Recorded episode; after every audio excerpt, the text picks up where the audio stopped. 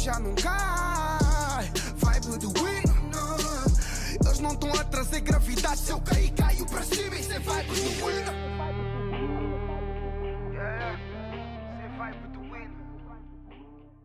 Boas pessoal, tudo bem?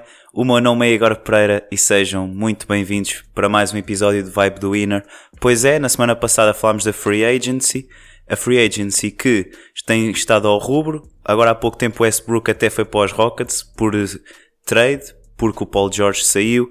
Mas hoje nós estamos aqui para falar da NBA, estamos sim para nos concentrarmos hoje no futebol, dedicado ao futebol. Já devia ter falado do futebol há muito mais tempo, mas pensei só falar a meio de julho, porque os clubes portugueses centram-se mais nas suas transferências a partir de 1 de julho e com muitas saídas, muitas entradas. Ontem decidi não publicar o podcast, porquê?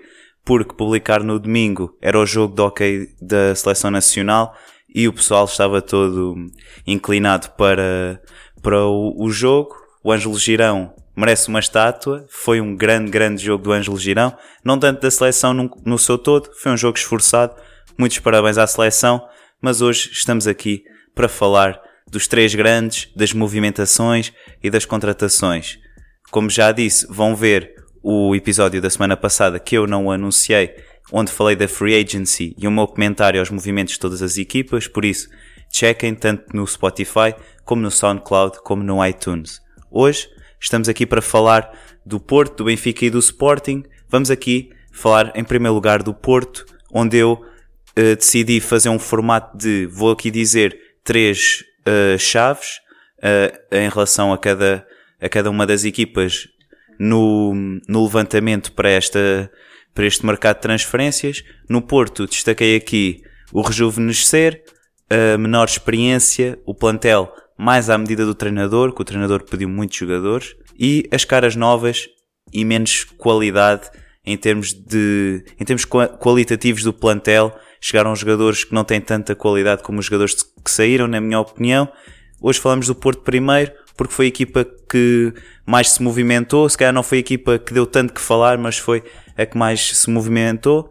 Tenho aqui um levantamento que fiz aqui no Transfer Market. O Porto foi buscar Osório, Oliveira, de volta de empréstimos, e também o Galeno. Vieram Romário Baró, Fábio Vieira, uh, Tomás Esteves e Diogo Queiroz, vindo da equipa B e também pertencem àquela equipa que venceu a Youth League. Uh, penso que são boas apostas. Muitos deles não vão ficar no plantel principal, provavelmente vão só ficar mais na pré-época e assim, mas eu penso que o Tomás Esteves possa ter futuro no Porto e o Romário Baró também com a saída de hoje do Oliver, parece que uh, decidi gravar isto no dia certo porque hoje houveram muitas movimentações nos clubes. Temos aqui o Marcano, que veio por transferência a 3 milhões, um regresso, que os adeptos não ficaram muito satisfeitos, mas ele correspondeu já no último jogo de treino com um golo, por isso big up para o Marcano. Saravia, Lume, a título definitivo, Nakajima, Luís Dias e Zé Luís. Num total de 45 milhões, chegaram uh, jogadores novos ao plantel, penso eu que 13 jogadores novos, muitas caras novas, mas muitas saídas também e saídas importantíssimas. Vou aqui já dizer os nomes maiores: Éder Militão para o Real Madrid, Felipe, Oliver, que era um grande jogador, eu perspectivava que ele ia ficar e que ia cimentar o seu lugar no lugar do Herrera, mas uh, decidiu sair, ameaçou sair a custo zero e acabou por sair por 12 milhões para o Sevilha e penso que se confirmou hoje. Ontem já se falava, mas hoje foi a título definitivo. O Herrera saiu a custo zero, Hernani, José Sá para o Olympiacos, uh, Fabiano, Adrian, Brahimi e Maxi. Muitas saídas também, 11 saídas, muitas saídas. O Porto penso que qualitativamente desceu, porque se formos a ver, uh, ok, receberam 85 milhões com todas estas transferências, mas muitos saíram a custo zero. Esta quantia podia ter sido 130 milhões na boa, só com estes jogadores que saíram.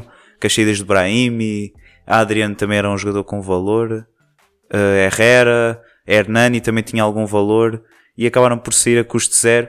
E o Porto, em termos de qualidade, por exemplo, aqui, mano a mano, chega na Kajima e sai Brahimi. Penso que qualitativamente Brahimi é melhor sai Maxi uh, e entra o, o Saravia, o Saravia é bem melhor, como é óbvio, mas depois uh, sai o Éder Militão e o Felipe e entra apenas o Marcano e o Osório, o Porto penso que está mais fraco em termos defensivos. Penso que continua a ser a melhor defesa do campeonato. Depende da aposta no guarda-redes, se vão contratar alguém ou não. Eu, na minha opinião, o Diogo Costa é, é um excelente guarda-redes e podiam apostar nele. Uh, e penso aqui que o Porto pode cometer um erro se, se não apostar no Diogo Costa. Acho que tem aqui um guarda-redes para, para um futuro e para arrecadarem bastante dinheiro com ele. Por isso é isto. Eu penso que o Porto está bem pior. Penso que não tem equipa para ganhar o campeonato em termos qualitativos, mas nunca se sabe. O Sérgio Conceição é um treinador inacreditável. Foi campeão na sua primeira época no Porto sem reforços, apenas com jogadores regressados de empréstimos. Penso que o único jogador que ele contratou nessa época foi o Vaná e nem é opção provavelmente para esta época e no ano passado era o segundo guarda-redes. Por isso vejo aqui no Porto futuro, mas muitas caras novas, mas um plantel rejuvenescido, menos experiente e com menos qualidade. Por isso, vejo aqui o Porto. Acho que se mexeu bem em termos de futuro, mas em termos para, em termos de curto prazo para ganhar já é curto. Penso que é muito, muito curto. O Benfica. Tenho aqui hum, as três frases que eu apontei. Foi manutenção do núcleo, ou seja, poucas saídas, plantel experiente, plantel bastante experiente, treinador de qualidade, como é óbvio, e uma contínua aposta na formação, muitos jogadores a renovar, um, e aqui apenas colmata-se aqui uma saída que é, que é incrível, que é o, o Félix, não é? 126 milhões, grande, grande saída, grande venda. O Benfica aqui em saídas eu tenho, saídas tenho aqui o Félix, o Sálvio, Jiménez, Jovic, Varela, Krovinovic, Semedo, Jonas, Lema e Ribeiro. Jonas que se retirou, grande jogador. Um bem-aja ao Jonas, que marcou muitos gols, 137 gols, muito, muito gol. Mas aqui, em termos de saídas, eu penso que o núcleo forte ficou. O Benfica continua a ter a espinha dorsal toda. Opa, sai o Félix, mas o Félix era um, um jogador que claramente tinha de sair. É ao nível, tal e qual como o Cristiano Ronaldo saiu quando estava no Sporting só jogou lá um ano, o rapaz é tão bom que teve de sair e o, e o Félix vai, vai pelo mesmo caminho. Não digo que irá ser tão bom como o Cristiano Ronaldo, como é óbvio, mas pá, é um jogador acima da média para a idade que tem e tinha de sair. O Sálvio saiu hoje e isto em transferências são 175 milhões, que quantia inacreditável. Em termos de entradas, Raul de Tomás, grande de avançado, para substituir o Félix, excelente, excelente contratação. Chiquinho, muito bom jogador, para mim o jogador revelação da Primeira Liga do ano passado. Cádiz, não veio fazer nada ao Benfica, provavelmente. Caio, uh, muitos benfiquistas gostam muito dele, mas eu, pelo que já conhecia dele, acho que é um jogador que vem acrescentar pouco ao Benfica. Penso que o Benfica neste momento tem nove opções para extremos e só jogam dois. Um, pronto, foi uma boa contratação porque é custo zero e vai ser um jogador que vai render aos cofres, de certeza, mas penso que vai mexer pouco no Benfica. E depois o Perin, que está, ainda não está confirmado, mas eu penso que vai se confirmar. E o Benfica ao todo vai gastar 41 milhões de euros, mais coisa menos coisa. Um, o Perin, que vem para o lugar do Odisseias, claramente para jogar. Eu penso que o Odisseias nunca foi um guarda-redes que convenceu o treinador. Era um guarda-redes que o Rui Vitória mandou ouvir. E provavelmente o Bruno Lage não é não é uma não é uma aposta que ele quer ter neste guarda-redes. É jovem, é bom, mas eu acho que ele nunca convenceu muito. Tem boas exibições, mas também tem aquelas aquelas gafes que os guarda-redes estão todos sujeitos a, a sofrer. Mas penso que o Benfica está muito, muito bem encaminhado para ganhar mais uma vez. Manteu o núcleo, o treinador ficou, apenas saiu saídas de grande gabarito só o Félix, Salvio já mal era opção para Bruno Lage, e por isso Equipa que ganha não mexe, o Benfica mexeu pouco e contratou bem, por isso vejo aqui muito futuro para o Benfica. E por último o Sporting, muito modesto neste mercado de transferências. Eu meto aqui nos meus títulos a modéstia, uh, colmatar lacunas, sangue novo também, e o maior tópico é a indecisão do dossiê do Bruno Fernandes, que eu penso que o Sporting vai ter de o vender. Provavelmente não vai ser ao preço que querem, mas o que o Sporting tem de fazer é não pode comparar o negócio do Félix com o Bruno, porque estão muitos interesses um, em marcha, são empresários diferentes, jogadores diferentes, idades diferentes.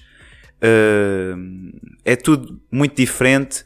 Num mercado muito inflacionado, o Sporting penso que não deve olhar para o que os rivais fizeram, mas olhar numa perspectiva de futuro, tanto do jogador como do clube. O clube precisa muito de encaixar, porque eu vim aqui ver no Transfer Market as saídas, as únicas saídas são Domingos Duarte para o Granada, Jonathan Silva, Salan, Chico Geraldes e Godelli. Ou seja, Godelli estava emprestado nem rendeu nada, por isso são apenas 6 milhões.